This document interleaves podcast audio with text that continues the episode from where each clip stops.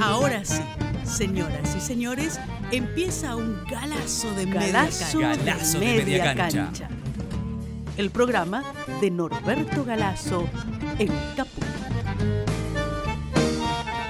Galazo de media El programa de Norberto Galazo en Caput.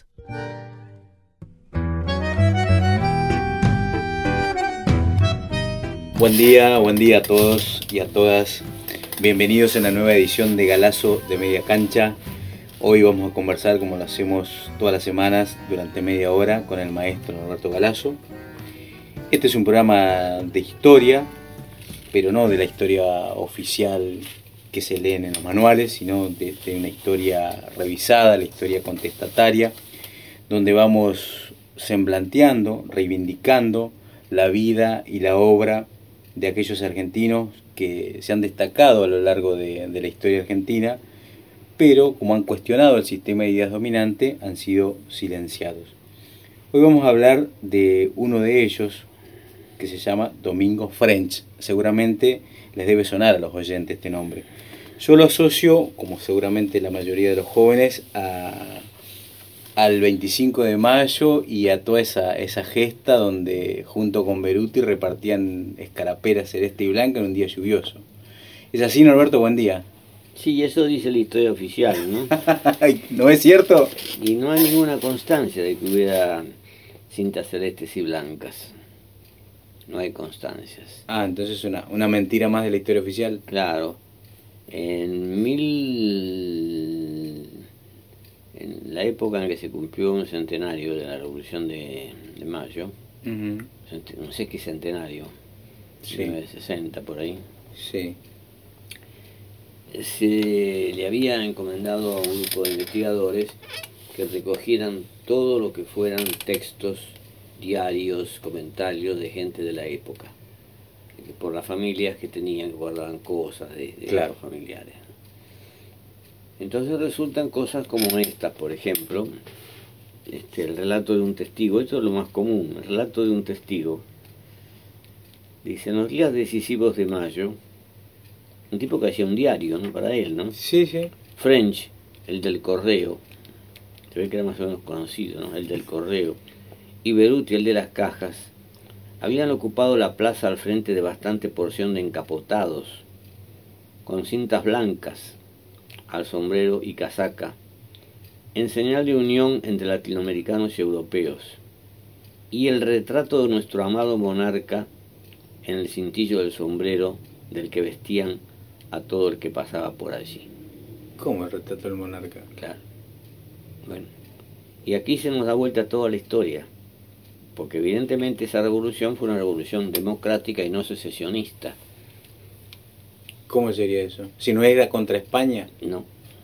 Y porque si era contra España, como había este don- la rey Mateo formaba Claro, parte de la que eran españoles, claro, no eran criollos. Y si era contra España, ¿cómo es posible que la bandera española flameó en el fuerte hasta 1813? Hay constancias de eso también. Claro, claro. Ah, mira.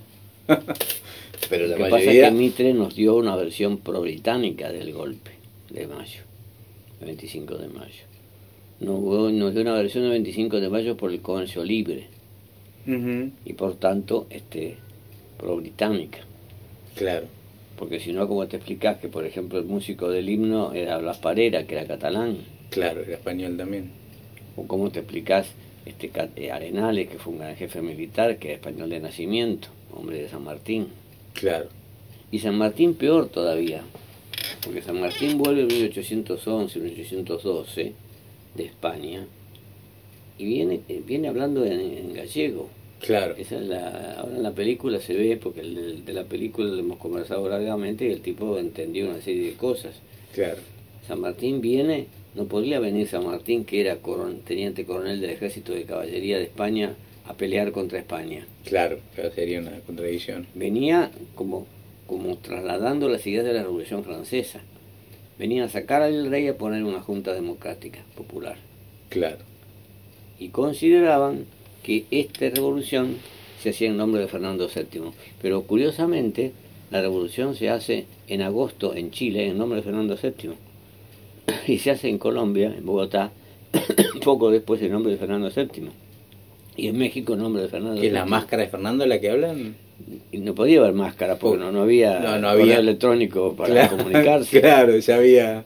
Era lo natural, era que Fernando VII había enfrentado a Carlos III, su propio padre, y había hecho el motín de Aranjuez contra su propio padre para renovar España a semejanza de la Revolución Francesa. Ah, estaba influido por las ideas de la Revolución Claro. Francesa. Entonces la revolución empieza en 1808 en España, se empieza a expandir. ¿Y qué forman? Forman juntas. Las juntas las formamos nosotros inicialmente, las se forman en España. Claro. Juntas populares que devienen después en la Junta Central de Sevilla.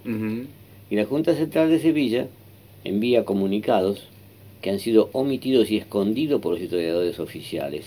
Sí. Uno de ellos donde dice las tierras de América no son más colonias, son provincias españolas. Ah. Y por lo tanto los convocamos al Congreso Constituyente de 1812 que se va a hacer para dictar la nueva Constitución de España. Así que teníamos que haber mandado representantes. Y, y hubo representantes. Lo que pasa es que no podemos mandar representantes eh, por la, la, este, la travesía y todo eso, este, a diferencia de, de kilómetros, este, algunos este, americanos que estaban en España jugaron como representantes este, eh, de, De América. América. Incluso la Junta de Cádiz le dice a los revolucionarios de Mayo que hay que hacer, implantar la democracia, los derechos del hombre, etcétera, etcétera, pero que además tendrían que reemplazar al virrey. Este, sacarlo del paso al virrey Claro, y establecer una junta democrática y popular, claro. que es la que se establece la junta. Por eso no hay antiespañolismo Ujú. natural, sino creado por, de- por los intereses británicos. Claro. Entonces, ¿qué Pero, ocurre? pero eso es después, Norberto, o Eso cuando Mitre cuando Mitre historia. empieza a escribir, pero Cuando- estamos hablando de 1860 Claro, ya. Cuando Mitre hace la historia, tiene en cuenta que los comerciantes ingleses en Buenos Aires, que habían conseguido el libre comercio no en 1810 sino en 1809, Ujú. porque el virrey se los otorga en 1809, Sí. se los otorga por porque España presionada por Inglaterra, Claro. entonces les otorga el libre comercio. Este, esos comerciantes ingleses también están a favor del, del movimiento, pero no son los conductores. Los conductores son Moreno, Castelli, eh, Belgrano, que eran abogados revolucionarios influidos por el fenómeno fundamental de esos años que fue la Revolución Francesa, indiscutiblemente, Claro, que cambió el mundo. claro. ¿no es cierto? Entonces este, esto hace que, bueno, que haya situaciones muy curiosas. Hay, hay americanos que, que juegan en las filas españolas, como la nieta, por ejemplo. Y hay españoles que juegan en las filas, este, como en el caso de San Martín, que San Martín en realidad es, es un hispanoamericano. Claro, claro. Hablaba gallego, ¿no? Hablaba con gallego. y decía este, refranes este, eh, Irreproducible, me imagino. y sí, que, que- que refranes españoles, ¿no? Claro. Entonces ellos recién en 1800, el día 9 o 10, cuando ya la revolución está por estallar, empiezan a utilizar cintas blancas y rojas. Y un Ah. testigo dice esas rojas se indicaban sangre, Ah, mira. pero no cintas celestes y Claro, blancas. lo es. Celeste y blanco, Y mentira. el celeste tenía la tradición, tomaba la tradición de los unitarios, Claro, y Mitre lo toma como que es un movimiento pro-británico. claro. Y nuestro personaje de hoy, Domingo French, no fue solamente un repartidor de cinta, tuvo. No, Domingo fue un cartero, Trabajaba en el correo. claro, en el correo. Y, y pasa que cuando un país se conmociona frente a una revolución, un tipo del común Sí, encuentra su lugar en la revolución. claro. Ve que todo está, se está subvirtiendo, que hay movimiento de la gente, que la gente reclama otra cosa, y French se suma y se convierte en una especie de piquetero. No tiene que ser un cuadro revolucionario formado, no hace falta. No, era un cartero. Era Lo un que cartero. hacía era pobre trabajar caminando por la ciudad de Buenos Aires, que tenía altos y bajos, Claro, me más que imagino. ahora. Este, y, y cobraba tanto por carta entregada, a Ah, destajo. claro. Y Beruti era un empleado de la caja de caudales, era un, un empleado, un funcionario, yo le decía una vez a la gente de ATE que tenían que hacerle un monumento a, a Beruti porque es el primer trabajador de ATE Asociación de Trabajadores Ah, del Estado, claro. que, que intervino en los acontecimientos. Y ahí intervienen este, mm, criollos este, y españoles también. Álvarez Jonte, por ejemplo, estaba en, la primera, jun- en el primer triunvirato y español también en el Claro. nacimiento. Galazo de Media Cancha. El programa de Norberto Galazo y Fabián Medler. en Caput. Por eso es que cuando los chicos lo ponen en aprieto a los maestros y le dicen la Revolución de Mayo nació dos veces, el país se independizó dos veces, el 25 de mayo y el 9 de julio, Claro, se claro. independizó dos veces. El 9 de julio, cuando se independiza, hay un documento que también se ha escamoteado, donde los comensales del, documento dicen, nosotros que acompañamos a Fernando cuando él se hizo esto, esto, esto, nos hemos visto que a partir de 1813, que Fernando vuelve al poder, cuando vuelve al poder, entonces sí mandan flotas, mandan flotas para reprimir en 1813 España. La, la- la lucha que se produce entre 1810 y 1813 es entre los criollos y los este, absolutistas del, del virreinato, de Abascal, por ejemplo, en el Perú, Claro. o de Lío, pero no es que mandan tropas de los españoles. Pero Fernando VII cuando retoma, reasume el poder ya asume como monárquico, reaccionario. claro. Es decir, Claro, la, la revolución en, en España, en 1808, este, había liquidado la Inquisición, por ejemplo, cla- ajá. y había empezado a repartir tierras. Pero después, este, cuando la revolución se pierde, cuando Napoleón pierde peso, este, Napoleón hace una negociación por la cual restaura, él lo tenía detenido a Fernando y al padre, Ujú. los, los retorna a, a Madrid. Y ellos ahí este, toman una posición de derecha. Claro. Empiezan a perseguir a todos los liberales. Flores Estrada, por ejemplo, que era uno de los liberales más izquierdistas de España, eh, restauran la, con la, la- la Inquisición Claro. y dicen vamos a mandar una flota y mandan una flota que lo derrota a Bolívar, porque Bolívar es derrotado dos veces en, Claro. en el norte. Para recuperar, digamos, lo... lo que ahora parte para, ellos eran colonias de nuevo. Claro, claro, Porque la claro. monarquía decían que eran colonias del rey. Claro. Ujú. Entonces todo esto no es fácil de explicarle a los chicos, pero termina con la idea de que nosotros festejamos dos veces la independencia, 25 de mayo y el 9 de julio, Claro. porque no tiene sentido. claro, tiene sentido. Claro. Norberto, y para y entre medio de estas dos fechas tenemos otro hecho importante, jurídicamente al menos, que es la asamblea del año 13. Sí, que no jura por, por- que jura por Fernando VII también. Ah, también jura por Fernando VII. Claro, claro. Bueno, pero digo, eh, Ahí hay ya algunos ya que dicen que conviene este, declarar la independencia. claro, Pero a mediados de 1813 ya Fernando VII ha dado vuelta, ha girado completamente a la derecha. ajá, Entonces crece la idea. Hay una carta de Posadas, que es muy, muy ubicada, donde Posadas le escribe a San Martín, que San Martín está en Córdoba, eh, reponiéndose de su salud, y le dice, este, estamos en los cuernos del toro. Porque ahora, para seguir, tenemos que ser independientes. claro, claro, no había... Y San Martín no puede ir a Chile si- siendo subordinado a, a la- a la corona española. Claro, Entonces él apura entonces el Congreso y pasa a Chile y ahí su concesión hispanoamericana. Es un criollo, nacido en Yapeyú, que quizás hablaba guaraní también, porque para Mitre adjudicarle guaraní a San Martín era un, un desdoro, una vergüenza, claro, Claro. es un tipo un nombre del lenguaje de los pueblos originarios. Entonces, volviendo a French, French se constituye con Beruti en los eh, piqueteros, los, los activistas, digamos, los movilizadores, que eh, después que se, fun- se funda, se forma la Junta Trucha del 24 de mayo, donde los, el virrey quiere hacer una trampa para quedarse él junto con cuatro, pero él presidiendo, y el 25 de mayo a la mañana, después que, eh, fíjate que se hace el cabildo abierto del 22 de mayo, y en el cabildo abierto presionan los sectores de Belgrano, de, claro, de Castelli, los más revolucionarios. claro, más revolucionarios. Mientras que los hombres que todavía hoy tienen apellidos que uno no les resulta simpático, Sí, como por ejemplo este Martínez Dios, Ah, ya. Vota a favor de Virrey. Ah, bueno, ya venían de aquella época. Quintana vota a favor de Virrey. Claro.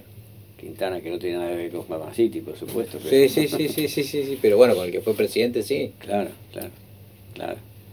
Este, Belaustegui, eh, los amigos de Anchorena, Es decir, que las familias tradicionales, las familias algunas, privilegiadas.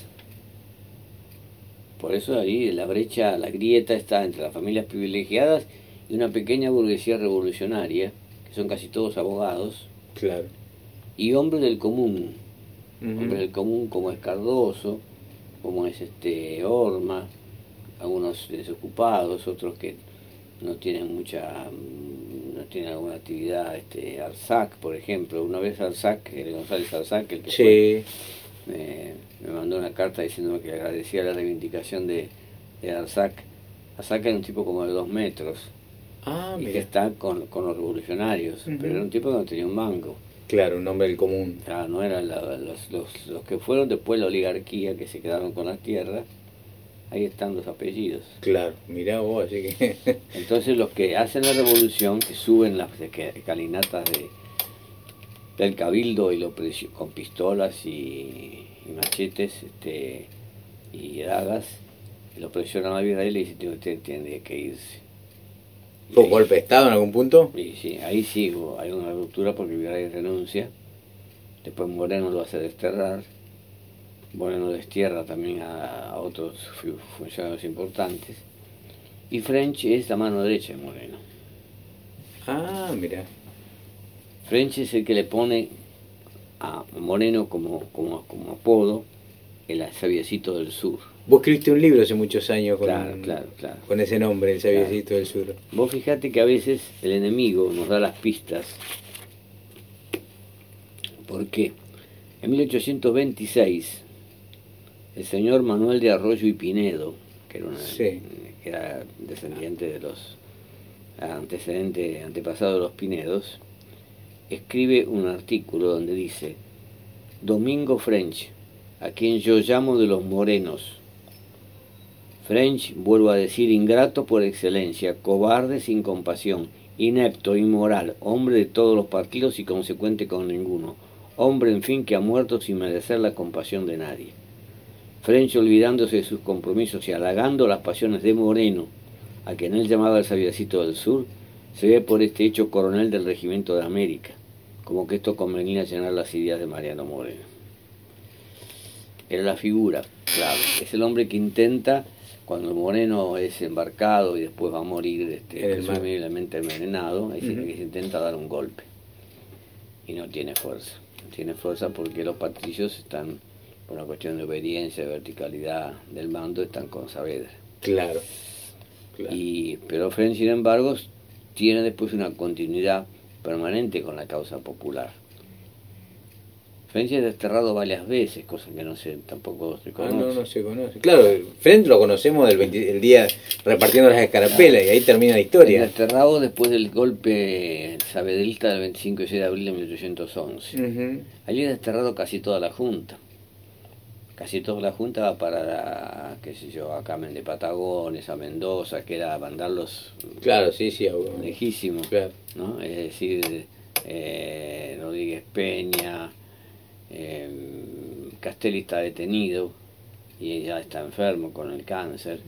Este, Belgrano lo quieren hacer juicio, eh, Ascuénaga está detenido, Vieites está detenido y también han, han mandado el destierro. Claro. Y Sí que el sector más esclarecido de esa burguesía Y está... French y Beruti mandados al destierro los dos. Claro. Este, y French vuelve después y lo destierra a Posadas por sus posiciones revolucionarias. Y después vuelve este, a, a intervenir bajo el gobierno de Pueyrredón. Cuando él ve que Pueyrredón hace un acuerdo con los portugueses para que avancen contra Artigas, Sí. lo pongan Artigas entre dos fuegos, entre las, la- los ataques de Buenos Aires y los ataques de- de Brasil, este, lo denuncia junto con Dorrego, es dorreguista French. Ah, se hace de reguista una vez Ah, muerto Moreno. Se hace dorreguista. Y lo vuelven a desterrar. Ah, Lo destierra Pueyrredón en ese caso. claro. Y muere en 1825. Claro. ¿A- ¿Es desterrado o muere, o muere acá? No sé si llega a volver. Ajá. A los 25, eh, 50 años tenía más o menos. Claro. No sé, eso desconozco el hecho. Norberto Galazo en Caput hace Galazo de media cancha. Galazo de media cancha. Galazo de media cancha.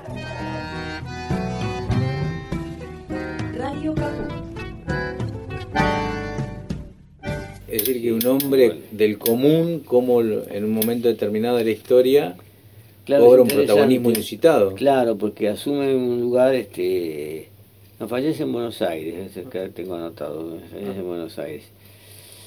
Eh, pero bueno, es este una continuidad revolucionaria que es la más clara, porque Beruti, por ejemplo, en por momentos este, flaquea frente a la presión del sabedrismo, pero este French no.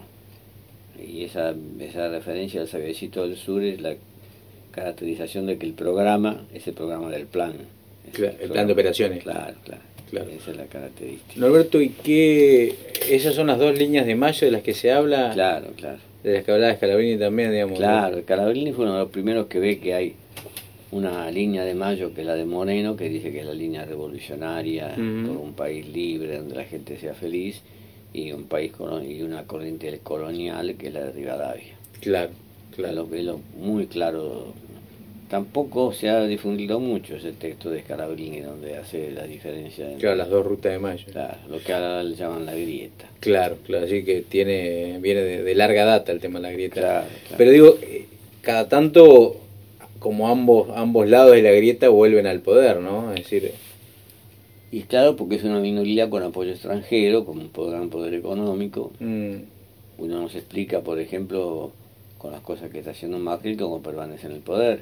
claro, Pero permanece en el poder porque, bueno, junta a los 20, este, porque tiene el apoyo de, de Trump, este, porque tiene el apoyo de la justicia, que ya está entrando en una degradación increíble. ujú. Y, Y del tiene- medio. Tiene el apoyo, claro, de los medios también, eh, ca- casi monopolizados los medios. claro, Y además hay gente muy poderosa, porque es gente que pudieron ser una burguesía industrial y en realidad se, en la época de, Onga- de Videla se este, extranjerizan. Casi todas las grandes empresas argentinas se extranjerizan, se transnacionalizan, ¿va? claro, y ya no le dan importancia al mercado interno, claro, le dan importancia a los negocios de exportación, como Bulgeroni, como Pescarmona, como todos ellos. ¿no? Los Macri mismos. los Macri mismos, este, que son la expresión también del crecimiento de una empresa que crece en el 45. Claro, 46. claro. sí. Y Le que- debieron agradecer al peronismo. Claro, y que con Videla crecen de 7 empresas a 47 empresas Claro. en los 7 años de dictadura. ¿no? Claro, con la dictadura. Entonces, este, es una minoría poderosa y un pueblo a veces este, con, con una clara visión de que está perjudicado, como se siente la mayoría de la gente con cualquiera que uno se cruza por la calle, pero que a veces le falta la conducción, porque la conducción a veces el líder se murió, o porque el líder pasó tal cosa, Claro. o le falta la unidad, o le falta un programa. eh, Pero pueden surgir nuevos French. sí, tienen que surgir, están surgiendo. ¿no? Ajá.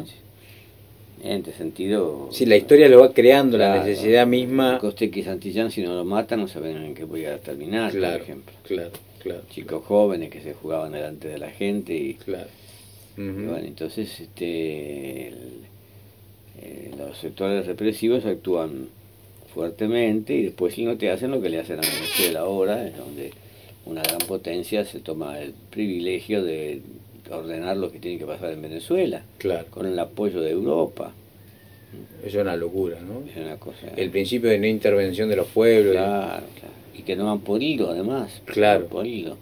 Ahora se encuentran con que el, el, caso este de Chávez, Chávez ha formado cuadros en el ejército. Claro. Ay, te- estamos hablando de French, pero bueno, está Sí, sí. a la revolución, pero te, te hago una preguntita con, con Venezuela. Eh, digo, lo, lo han denostado por todos los ángulos, ¿no es cierto? Pero Maduro sigue en el poder, no cae. Es decir, debe claro. tener indudablemente Sí, sí, apoyo sí, popular y apoyo al ejército. No, no es tan grave la situación o tan... Claro. Es difícil, pero la gente se la aguanta porque... Porque sabe porque que es peor la otra alternativa. Como, como pasó en Cuba cuando le hicieron la invasión a Cuba, que rebrotó el nacionalismo cubano. Claro. Y el nacionalismo cubano se sintetizó con las nuevas ideas socialistas. Claro. Pero en Ujú. realidad este, el error mayúsculo fue de ellos de, de- de invadir, pretender invadir porque Claro. estaban expropiando empresas. ¿no? Claro.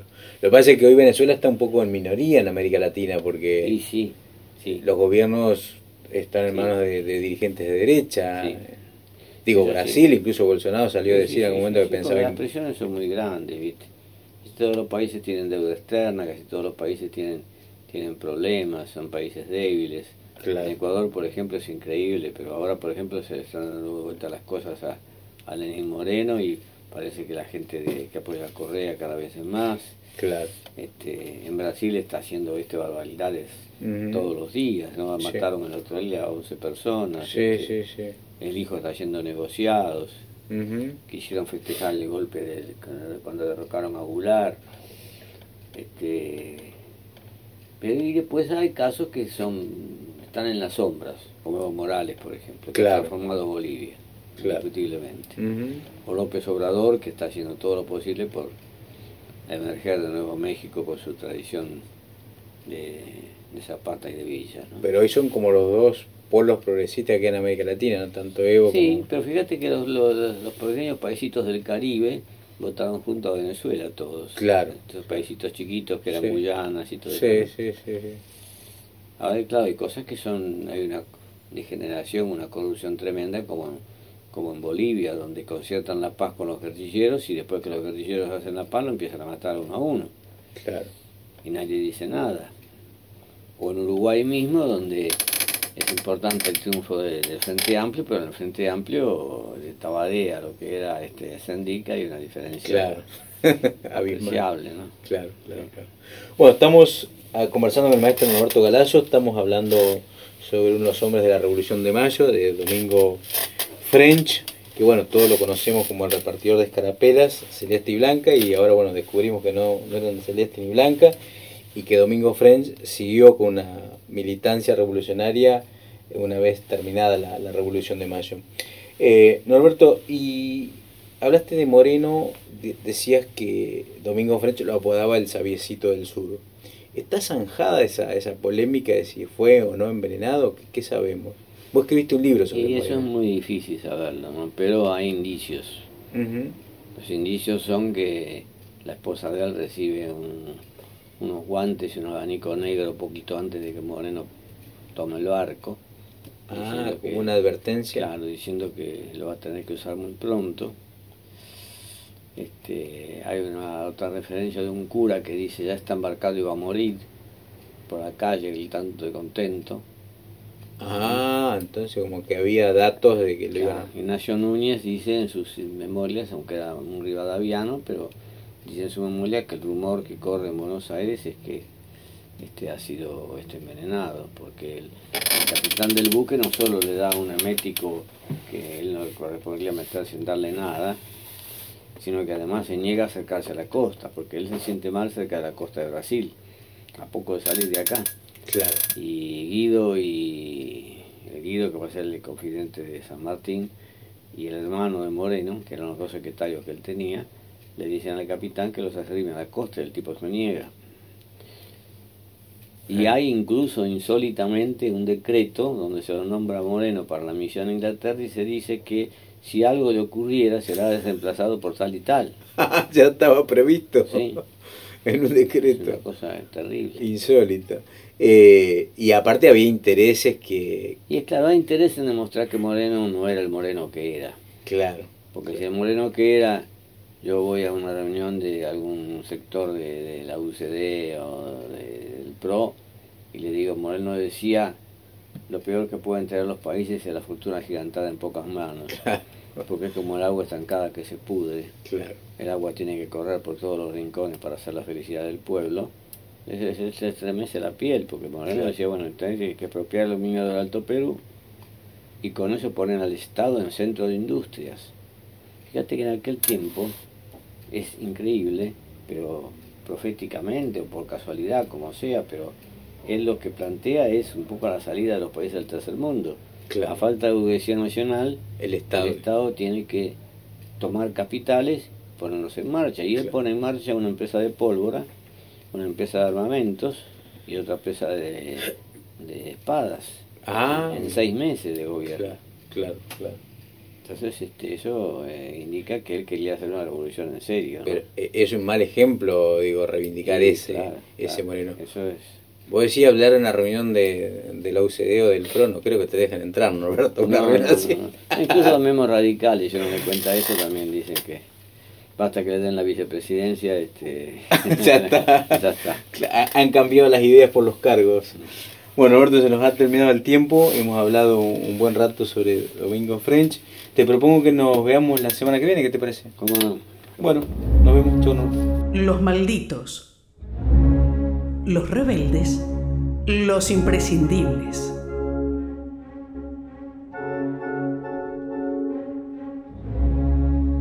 Galazo de media cancha. El programa de Norberto Galazo en Radio Caput.